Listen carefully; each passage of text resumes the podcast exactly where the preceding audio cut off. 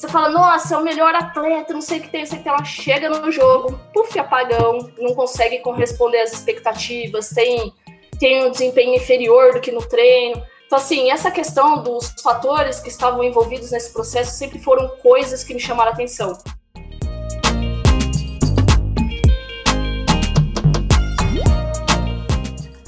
Oi, gente, sejam todos bem-vindos e bem-vindas ao GPSP Conversa. Eu sou a Sara Silvério.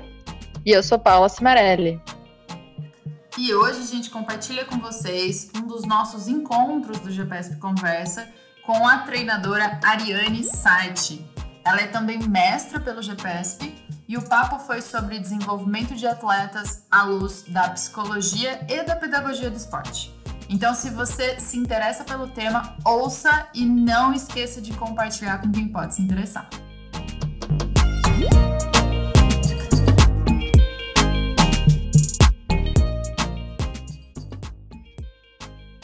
Bom, então eu vou falar um pouquinho a respeito do meu tema, né, de, de mestrado, que é esse título enorme aí, que é Desenvolvimento de Atletas, Validação Inicial do Psychological Characteristics of Developing Excellence Questionnaire Version 2 para a língua portuguesa, e que teve como orientador o professor Dr. Roberto Rodrigues Paz. Bom, só para dar uma introdução assim antes, quando eu falo, eu escuto a respeito do desenvolvimento de atletas, uma das primeiras coisas que me vem à mente é a questão do talento esportivo, e também os diferentes fatores envolvidos nesse processo, como as características psicológicas, por exemplo. E a respeito disso que a minha fala vai se basear um pouco. Bom, a identificação e o desenvolvimento de talentos, elas atingiram uma grande popularidade nos últimos tempos devido ao aumento do padrão de desempenho esportivo. Assim, houve uma tendência em se enfatizar os determinantes do desempenho, ou seja, que torna o atleta bom no momento, ao invés de promover os determinantes do desenvolvimento, que seria a aprendizagem de elementos que auxiliam no caminho em busca da excelência esportiva. Um dos aspectos que colaboraram para isso foi uma concepção de talento voltada mais para a identificação ao invés do desenvolvimento do atleta, o que pode estar atrelado à natureza ao qual o talento é concebido. Mas aí eu pergunto para vocês, o que é talento esportivo? Não sei se vocês já pararam para pensar a respeito disso. Bom, quando eu falo a respeito de talento esportivo, é, podemos perceber que ela apresenta uma variedade de definições, não havendo consenso quanto ao seu significado. Essa é uma temática complexa e que apresenta duas problemáticas principais: a origem da sua natureza e a abrangência no seu conceito. Em relação à origem da sua natureza, o termo talento ele pode ser definido a partir de uma visão inata, que pressupõe que o indivíduo já possui um reservatório de habilidades naturais não treinadas e expressas individual, espontaneamente. Pode também ser definido a partir de uma visão não inata, que acredita no domínio de habilidades superiores desenvolvidas sistematicamente. E, por fim, através de uma concepção parcialmente inata, a qual acredita que alguns indivíduos possuem uma predisposição para a prática esportiva, mas suas habilidades precisam ser desenvolvidas. Já em relação à segunda problemática, abrangência no conceito, podemos perceber que há uma certa generalização na utilização do termo talento esportivo, pois muitas vezes ele é usado para se referir a atletas com habilidades acima da média, tanto em nível inicial de desempenho, quanto para outro que já atingiu a elite esportiva. Eu já ouvi, acredito que vocês também já devem ter escutado na prática, é, a frase, por exemplo, nossa, aquele menino é um talento, e a pessoa estava se referindo a um atleta de categoria de base, ou um aluno de, de educação física escolar, ou até mesmo um atleta de seleção brasileira, por exemplo. Mas aí vem a pergunta: será que atletas em nível inicial possuem as mesmas características que atletas que já atingiram excelência?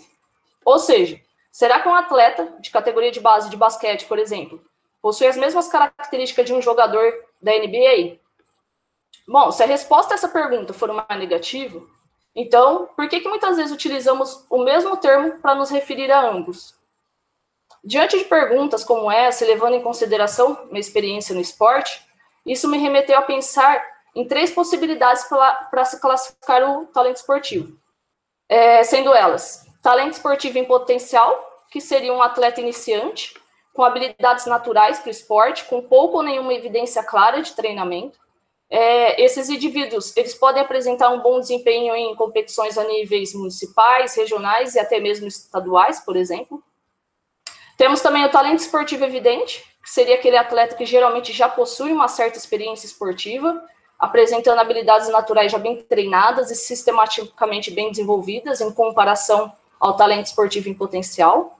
E, de modo geral, eles costumam apresentar um bom desempenho a nível nacional.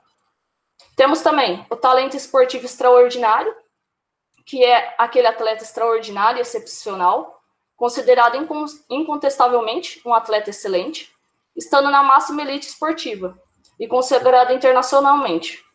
Ele possui geralmente mais de uma habilidade natural, bem aprimorada e desenvolvida, e também possui desempenhos superiores aos anteriores.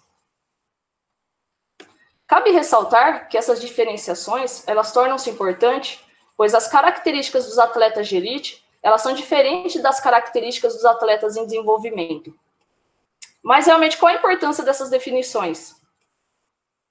Uma discussão a respeito desse tema, ela é importante, pois a ideologia adotada para se conceber um talento esportivo, como um talento inato, não inato e parcialmente inato, ela interfere diretamente na metodologia estabelecida durante o caminho para a excelência esportiva, ou seja, focando-se mais no processo de identificação ou no desenvolvimento do atleta.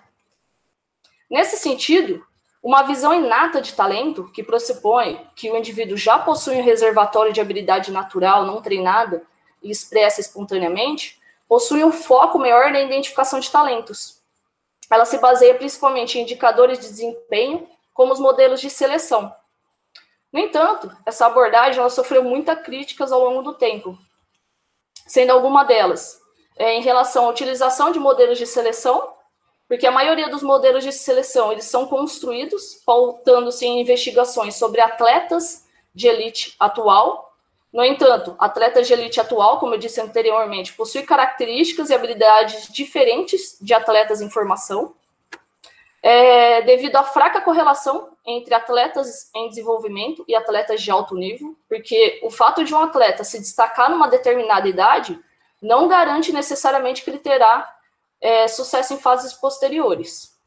Também em relação à idade relativa, é, que está relacionada à maturação biológica, ou seja, os indivíduos nascidos no começo do ano, eles tendem a serem escolhidos, pois geralmente são maiores, mais fortes, mais rápidos do que aqueles é, nascidos no final do ano. Outra coisa que influencia também é, nisso foi a, a, questão do tamanho da cidade ou do país. É, as cidades maiores geralmente oferecem mais oportunidades de práticas esportivas. Outra crítica também está relacionada à falta de critérios científicos quanto ao uso de metodologias. Os processos de identificação de talentos, é, muitas vezes eles acontecem de modo subjetivo, principalmente aqui no Brasil não havendo um consenso quanto às metodologias utilizadas na busca de atletas. Por exemplo, aqui, às vezes, quando você vai é, em busca de um atleta, você faz isso de diferentes formas, convites, é, peneiras, indicação, entre outras. É, outra crítica em relação ao ponto de vista unidimensional, que é, diz respeito ao indivíduo ser analisado a partir de um único ponto de vista, não levando em consideração todas as variáveis que influenciam no desempenho e no desenvolvimento do atleta. Por exemplo, na década de 70, a maioria dos modelos de identificação de talentos destacavam apenas a influência de é, variáveis antropométricas e fisiológicas, sendo pouca importância atribuída a fatores psicológicos. Temos também a questão da compensação das limitações. É, o problema em conceber o atleta a partir de um único ponto de vista Bom, ele está intrinsecamente relacionado ao outro, que consiste em não levar em consideração que os atletas eles podem compensar suas limitações. Por exemplo, um jogador baixo de basquete ele pode compensar essa desvantagem ele sendo mais rápido, por exemplo. E temos também a crítica em relação à identificação precoce, é, na qual o senso comum muitas vezes entende equivocadamente que a especialização precoce é eficiente na identificação do talento, ou seja, que quanto mais cedo as crianças se especializarem, se destacarem numa modalidade esportiva, maiores serão suas chances no futuro de se tornarem atletas de sucesso. Enfim, diante disso, a identificação de talentos, a gente pode perceber que ela não tem sido muito eficaz, pois não consegue distinguir entre o desempenho atual e a capacidade desse indivíduo se desenvolver futuramente. Por outro lado, a gente tem também uma concepção de talento não inata, é, que vai contra essa direção e possui um enfoque no desenvolvimento do atleta, estando mais preocupada com a qualidade do processo de formação e o desenvolvimento de habilidades motoras e psicológicas. E temos também a questão do talento parcialmente inato. É, em relação a essa concepção, acredita-se que ela possui uma origem genética, seus efeitos completos podem não ser evidentes em estágio inicial, mas possuem uma predisposição para a prática esportiva. Esses primeiros indícios é, de talento fornece uma base para prever quem é capaz de se sobressair. Apenas uma minoria talentosa que possibilita explicar o sucesso diferencial. E talentos são rela relativamente específicos de domínio. Por exemplo, domínio, um domínio seria esporte, outro domínio seria arte, outro domínio seria música. É, isso mais ou menos que significa domínio. Assim, diante desse ponto de vista, que foi o que norteou essa pesquisa, minha pesquisa no caso, Acredita-se que alguns indivíduos possuem uma certa predisposição para a prática esportiva, mas suas habilidades precisam ser desenvolvidas. Assim, ela presume que os atletas poderiam conseguir melhores desempenhos se realmente fossem identificados os atletas com mais potencial e oferecido treinamento de qualidade a eles. Isso aumentaria suas chances de conseguirem melhores resultados em comparação com outras pessoas. Diante disso, o problema não estaria em identificar os atletas com os melhores desempenhos, mas sim deixar de fornecer elementos importantes para que eles possam se desenvolver, devido à falta de compreensão a respeito dos diversos fatores que contribuem ou limitam o desenvolvimento. Dentre eles, podemos citar os fatores psicológicos. Bom, partindo desse pressuposto, temos o modelo de desenvolvimento de atleta proposto por Gagner. Não sei se alguém já teve contato com esse modelo, eu vou explicar um pouquinho a respeito dele, então. Bom, nesse modelo, as habilidades naturais elas são transformadas em habilidades sistemáticas, é, ou seja, talento especializado, por meio de aprendizado e prática, sendo influenciadas nesse caminho por catalisadores intrapessoais e ambientais. Bom, o que seriam essas habilidades naturais? é, essas habilidades, elas certamente elas possuem um fator genético e estão sujeitas à estimulação ambiental. Elas dão origem em diferenças individuais, sem nenhuma evidência clara de treinamento ou prática sistemática. Assim, elas, aparecem espontaneamente durante os primeiros anos de vida e são diretamente proporcionais à velocidade de aprendizagem. Ou seja, quanto mais rápido o aprendizado, maiores são as habilidades naturais do indivíduo para aquele domínio. Já as habilidades sistematicamente desenvolvidas, é, elas são treinadas e não são espontâneas, e estão relacionadas ao campo de atividade humana, a qual pressupõe o aprendizado de um conjunto de habilidades. Por exemplo, é, um engenheiro ele precisa dominar um conjunto de habilidades, tais como raciocínio lógico matemático, inteligência espacial, entre outras. É, Para Gagner, a complexidade nesse conjunto de habilidades é que proporciona as diferenças individuais no desempenho, como de pouco a extremamente talentoso. Mas cabe ressaltar que o talento ele pressupõe necessariamente a presença de habilidades naturais bem acima da média, de modo que seja improvável que o indivíduo ele se torne talentoso sem essas habilidades. Todavia, é possível que habilidades naturais bem acima da média elas permaneçam é, pendentes, e não sejam transformadas em talento, ou seja, nem todas as pessoas com habilidades naturais bem acima da média serão talentosas. Nesse sentido, é, o processo de desenvolvimento de talentos, ele acontece quando o indivíduo ele se envolve em aprendizado, treinamento e prática sistemática, os quais são influenciados por fatores ambientais, igual eu disse antes, e fatores psicológicos, que ajudam a transformar esse potencial do atleta em capacidade. Portanto, de acordo com tudo isso, é, a gente vê que se basear em abordagens de desenvolvimento de talentos que levem em consideração apenas a influência de um único fator pode ser um tanto quanto inadequado, correndo o risco de perder a natureza complexa, dinâmica e linear do desenvolvimento. Bom, tendo isso em mente, podemos dizer então que as variáveis físicas e fisiológicas elas são importantes para o esporte, mas não necessariamente conseguem por si só determinar quem será excelente. Os fatores psicológicos, eles também podem ser considerados um dos determinantes do desempenho e também um dos responsáveis por auxiliar o desenvolvimento de atletas. Além disso, eles são capazes, muitas vezes, de distinguir o atleta bem-sucedido dos seus pares menos sucedidos, sendo um dos principais responsáveis pelas oscilações no desempenho cotidiano. Por exemplo, é, um jogador de basquete que foi constante durante todo o jogo e ele erra o último lance livre, que poderia dar a vitória ao time, ele não necessariamente ele precisa de melhoria da técnica, mas provavelmente ele revele um despreparo em relação às habilidades psicológicas. Diante disso, é, pode ser um grande equívoco apenas dar um treinamento voltado para cobranças de lance livre no dia seguinte. Por exemplo, pedir para que ele chute 100 lances livres no dia seguinte. Ou apenas pedir para que ele tenha calma e fique relaxado enquanto está cobrando o lance livre. Talvez o que ele realmente precise nessa situação seja aprender técnicas de relaxamento, por exemplo. É, diante disso, podemos ver que há uma certa necessidade de desenvolvimento das habilidades psicológicas e o aprimoramento e aquisição dessas habilidades, elas levam tempo e necessitam de prática. E para isso elas precisam estar inseridas dentro do contexto de planejamento e periodização do treinamento.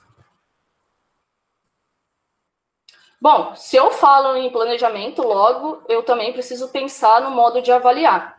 E nesse sentido, são indispensáveis avaliações formativas. Uma avaliação dentro dessa perspectiva é, é avaliação formativa, ela visa uma avaliação processual, com o objetivo de fornecer informações a respeito da necessidade de possíveis ajustamentos no processo de ensino-aprendizagem, mas na prática, muitas vezes, o que vemos, infelizmente, não é isso. É, mas por que, que os fatores, apesar de eles serem tão os fatores psicológicos eles serem tão importantes, eles são poucos explorados no treinamento? Muitas vezes por falta de conhecimento, mitos ou equívocos, como por exemplo, achar que habilidades psicológicas são inatas, que não é útil trabalhar com isso, ou que apenas pessoas com problemas clínicos precisam de auxílio nesse quesito.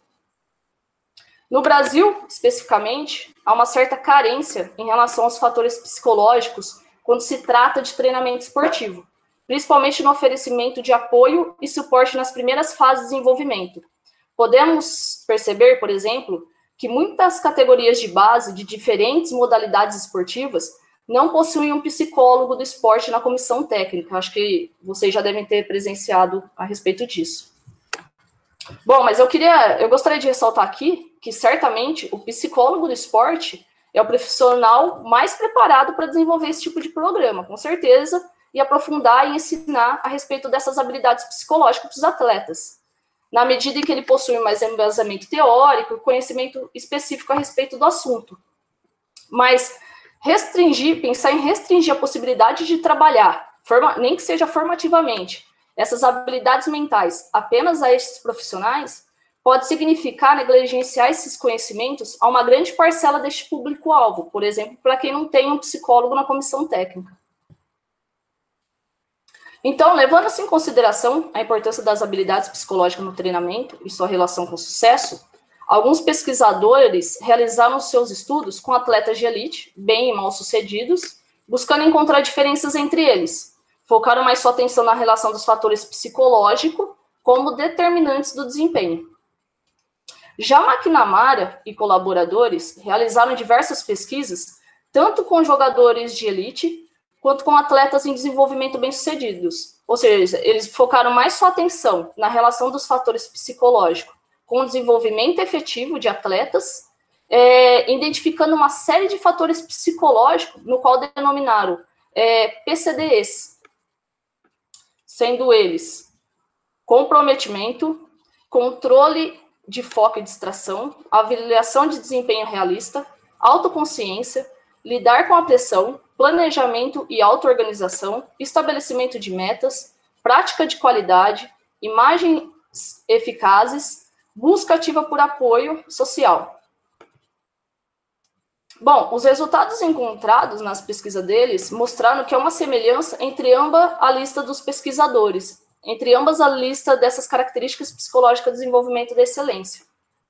No entanto, é, pode-se perceber que elas se variavam consideravelmente ao longo da trajetória de desenvolvimento de cada indivíduo, não sendo implementadas do mesmo modo durante todo esse percurso, pois, como dito anteriormente, elas sofrem influência do contexto e de características individuais, ou seja, os atletas de desenvolvimento eles vão interpretar e aplicar essas características de forma diferente dos seus colegas com mais experiência. Por exemplo, é, no início, a motivação de jovens atletas para competir, para praticar atividades, ela parece estar mais relacionada a esforço de terceiros, a reforço de terceiros, e na medida que avançam para o estado é, de jogador profissional, por exemplo, eles assumem mais responsabilidade e autorregulação sobre suas ações, passando a depender a cada vez menos do incentivo de outros, por exemplo, dos pais. Bom, em relação às aplicações da práticas das características psicológicas do desenvolvimento da excelência, Collins e McNamara eles apresentam algumas diretrizes para a implementação desses PCDs, é, que eles chamam de ensinar, testar, ajudar e repetir.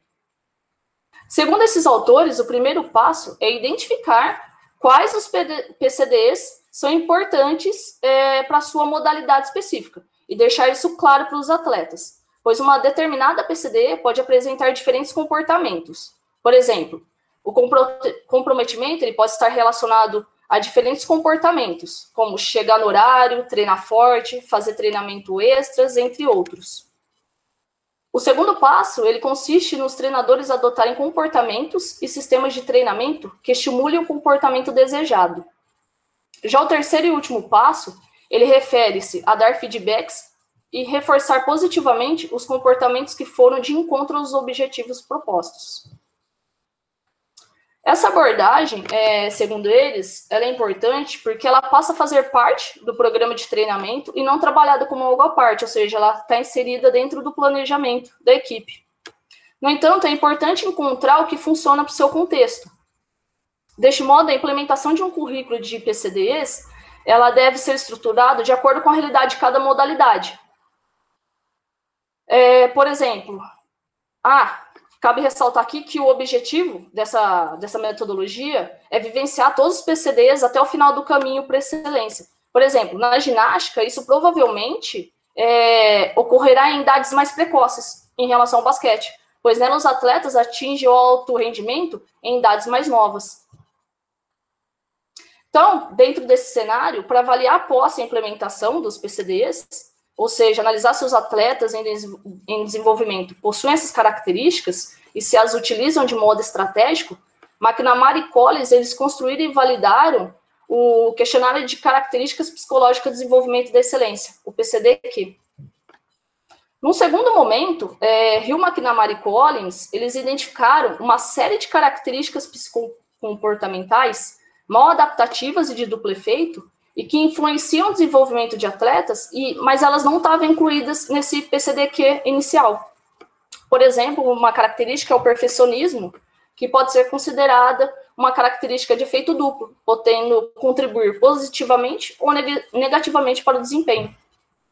As características encontradas por eles foram características positivas: resiliência, autorregulação e autocontrole, estabelecimento de metas, e autorreforço, criação e uso de redes de suporte, imagem realistas e controláveis, controle de foco e distração, prática de qualidade, avaliação de desempenho realista, planejamento e organização, lidar com a pressão, comprometimento e clareza de papéis, já as características de duplo efeito, perfeccionismo, paixão e medo de falhar. E as características negativas podemos citar os comportamentos relacionados à ansiedade, sintomas depressivos, distúrbios alimentares e mudança comportamental.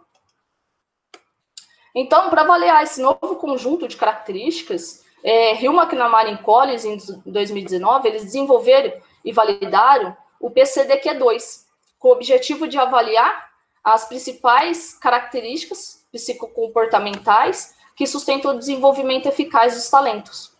Esse questionário ele é composto por 88 itens, com a escala Likert, de seis pontos, de muito diferente de mim, para muito parecido comigo, distribuídos numa estrutura fatorial de sete fatores, sendo eles resposta adversa ao fracasso, imagem e preparação ativa, controle e gerenciamento autodirigidos, tendências perfeccionista, a busca e uso de suporte social, enfrentamento ativos e indicadores clínicos.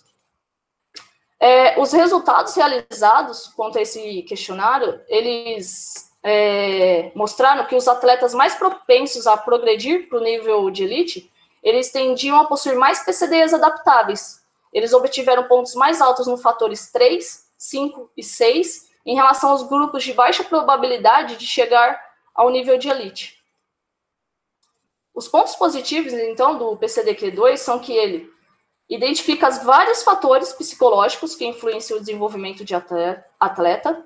Ele possui um bom nível de validade preditiva, ou seja, ele consegue distinguir significativamente atletas com potencial atual de progredir para níveis superiores de desempenho. Ele serve também como uma ferramenta de avaliação formativa, sendo capaz de identificar possíveis problemas em diversos fatores psicológicos. E, para mim, assim, o que eu achei muito legal desse questionário é que, principalmente, ele é prático pois ele engloba várias características psicológicas no mesmo questionário, não sendo necessário aplicar um teste para cada característica. Por exemplo, um, te um teste para ansiedade, outro para motivação, e assim por diante. Além disso, o PCDQ2 ele foi validado dentro do contexto de desenvolvimento de talentos e é destinado a esse público-alvo. Diante de tudo isso que foi exposto, né, a minha dissertação teve, então, como objetivo principal traduzir e fornecer uma validação inicial deste questionário do PCDQ2 para uma versão em língua portuguesa, sendo definido como objetivos específicos fazer a tradução e adaptação cultural desse questionário. Bom, eu não vou entrar bem em detalhes em relação à metodologia do trabalho, porque senão a gente vai levar um bom tempo falando dela, e, e a metodologia do trabalho dessa dissertação é baseada praticamente métodos estatísticos. Então, seria uma coisa que a gente precisaria de um pouquinho mais de tempo para discutir a respeito do assunto. É, como os resultados, com os resultados, então, é, foi encontrado processo de tradução e avaliação das propriedades psicométricas do PCDQ2, através da análise fatorial exploratória, resultou numa estrutura final de 63 itens, que incluem PCDs adaptativas, modo adaptativas e de duplo efeito, e foram distribuídas numa estrutura fatorial de sete fatores, assim como o questionário original, sendo eles é, fator 1, um, ele está relacionado a um alto grau de exigência e busca por desempenho impecáveis, que é o de tendências perfeccionista. É, ele pode ser positivo ou negativo para o desempenho de atletas. O perfeccionismo modo adaptativo ele pode incluir medo de errar, desaprovação dos outros, ansiedade, depressão, estresse, entre outros. Já o perfeccionismo adaptativo possui uma preocupação mais moderada em cometer erros e com avaliação de outros do que em comparação com o perfeccionismo mal adaptativo. Já o fator 2, imagem mental e preparação ativa, consiste numa forma de simular na mente uma experiência sensorial real. Por exemplo, ver, sentir, ouvir, possibilitando recriar experiências positivas anteriores ou imaginar novos eventos a fim de se preparar mentalmente para a ação. Isso possibilita recriar experiências positivas anteriores ou imaginar novos eventos a fim de se preparar mentalmente para a ação e também para o gerenciamento da estação. Por exemplo, é, quando o atleta meu ele erra um lance livre, ele acaba perdendo um pouco a confiança durante o jogo, e eu, eu costumo pedir para que ele se imagine no próximo lance, acertando o próximo lance livre, por exemplo, para diminuir a questão do nível da ansiedade, do medo e assim por diante. O fator 3, é, ele foi chamado de autorregulação e autocontrole, e ele inclui diversos itens negativos a este, ou seja, a falta de, de autorregulação e autocontrole, é, a autorregulação refere-se ao monitoramento e o controle efetivo dos pensamentos, sentimentos e comportamentos, facilitando estados de sentimentos positivos que contribuem para o, para o desempenho. Os processos envolvidos na autorregulação da aprendizagem são estabelecimento de objetivos e metas, organização do ambiente de trabalho, monitoramento do desempenho, gerenciamento do tempo disponível, identificação de facilitadores de aprendizagem, antecipação de resultados, satisfação com o próprio esforço, buscar ajuda quando necessário, manutenção de crenças autoeficazes positivas, utilização de estratégias cognitivas e recursos apropriados. Vocês podem ver que tem bastante coisa que estão incluídas na questão da autorregulação e da e do autocontrole. É, no fator 4, apoio social, ele refere-se às redes de suporte eficazes que facilitam o, desenvol o desenvolvimento de talentos, ou seja, consiste na assistência proporcionada por outros para manutenção e progressão na carreira esportiva. Além disso, o apoio social é importante para lidar efetivamente com o estresse competitivo, sendo fundamental para atletas mais jovens. Diante disso, diferentes pessoas podem estar envolvidas, tais como familiares, amigos, é, cônjuges, parentes, treinadores, membros da equipe, comissão técnica, entre outros. O apoio social ele pode incluir diversos elementos, tais como ajuda direta, tanto para a solução de problemas quanto para ferramentas que viabilizam a execução da tarefa. Por exemplo, é, auxiliar com recursos de locomoção, por exemplo, dar uma carona, é, auxiliar com recursos financeiros e também fornecimento de informações, conselhos e feedback, entre outros. Já o fator 5, é, ele foi denominado enfrentamento ativo, o CUP. É, eles estão centrados na resolução de problemas, por exemplo, alterar a situação de estresse ou na regulação de emoções. E eles podem ser divididos basicamente em estratégias de coping de aproximação ou afastamento. As estratégias de coping de aproximação, elas englobam situações como reavaliação, que consiste na qual o atleta procura uma alternativa, autocontrole, na qual ele enfrenta o problema de forma racional, apoio social, no qual ele procura ajuda de outras pessoas que podem já ter vivido a mesma situação, ação direta, que diz respeito a agir diretamente ao problema. Por outro lado, as estratégias de coping, de afastamento, elas abrangem, abrangem comportamentos como é, ações agressivas, que seria descarregar as emoções por meio de ações, por exemplo, quebrando materiais, gritando. É, tem também a negação e a distração, na qual evita-se o problema ou evita-se até mesmo pensar no problema. E temos também a inibição da ação, renúncia ou tentar acalmar, acalmar as emoções. Já o fator 6, é, ele foi chamado de respostas adversas ao fracasso, e ele baseia em diversas características relacionadas ao medo de fracassar, e ele inclui algumas características como percepção diminuída de si mesmo, sentimento de vergonha e constrangimento, receio de um futuro incerto, é, medo de desapontar e ser menos reconhecido por outras pessoas, entre outras. Já o fator 7, ele foi chamado de pensamentos negativos, e pode estar associado a diversos fatores, tais como falta de confiança, estresse, incapacidade de lidar com as situações presentes no contexto esportivo, ansiedade cognitivas, entre outros. É, a ansiedade cognitiva, ela consiste no grau em que a pessoa se preocupa ou tem pensamentos negativos, sendo ela desfavorável ao desempenho esportivo. Bom, enfim, assim, no geral, a gente, em relação aos resultados, podemos dizer que o processo de tradução e avaliação das propriedades psicométricas deste questionário na língua portuguesa, através da análise fatorial exploratória, ela resultou numa estrutura final, igual eu disse anteriormente, de 63 itens, que incluem PCDs adaptativas, não adaptativas e de duplo efeito, distribuídos numa estrutura fatorial de sete fatores, que foram os que eu mencionei anteriormente.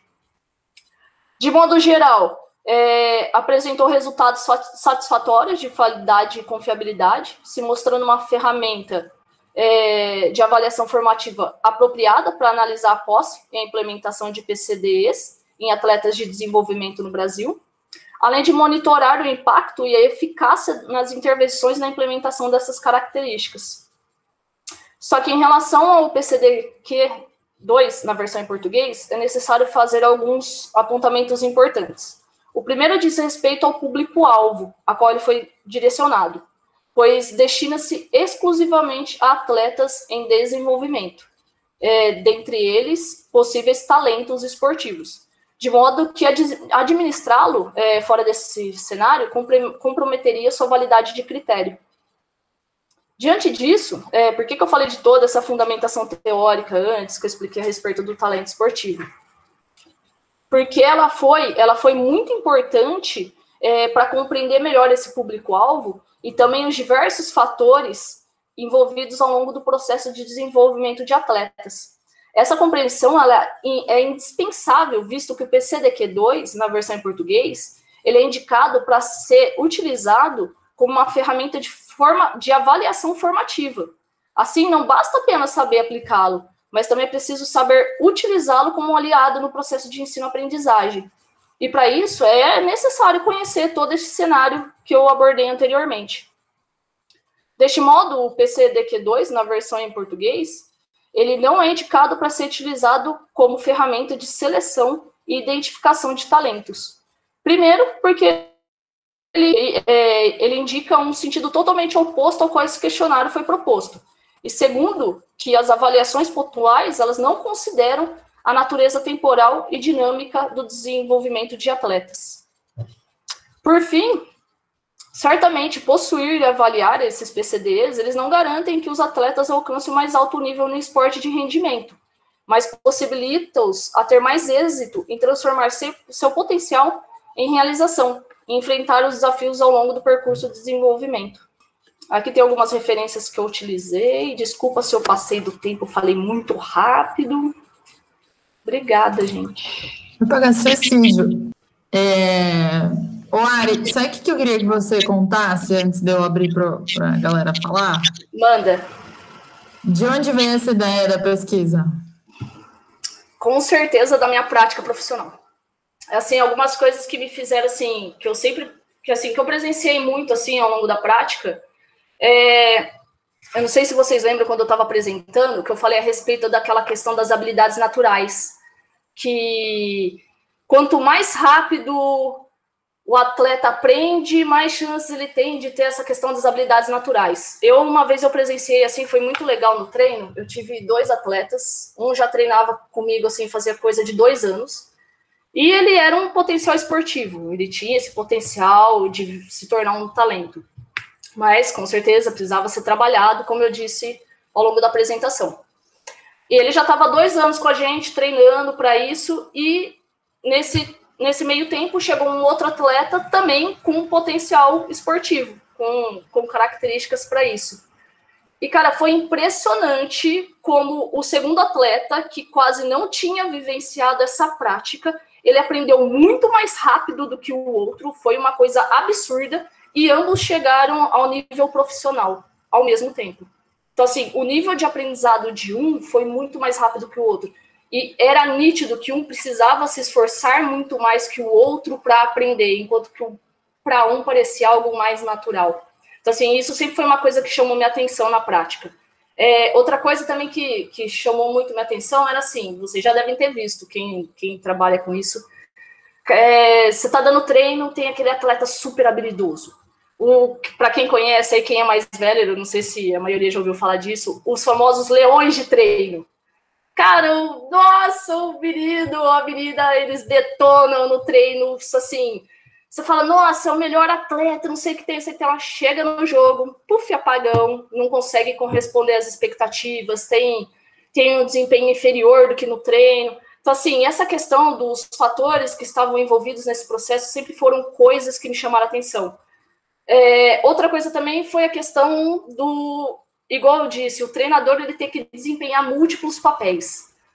É, infelizmente, isso é uma realidade na nossa, no Brasil, na, nas questões de categoria de base, da maioria das categorias não ter comissão técnica, não ter um psicólogo na comissão técnica. É, isso aí eu, eu consigo, eu presencio bastante. E você ter que lidar com isso, com essas características, de acordo com, com a formação que eu tive na faculdade, para mim sempre foi um desafio. E, e foi justamente por isso que eu quis aprender mais a respeito. Porque não é fácil, são vários atletas, cada um tem uma cabeça, cada um responde a um estímulo de um jeito diferente. Então, é, é uma coisa que eu procuro e eu tento é, aprender sempre mais a respeito, para poder lidar melhor com isso. É, falando basicamente, foi por isso, Paulinho.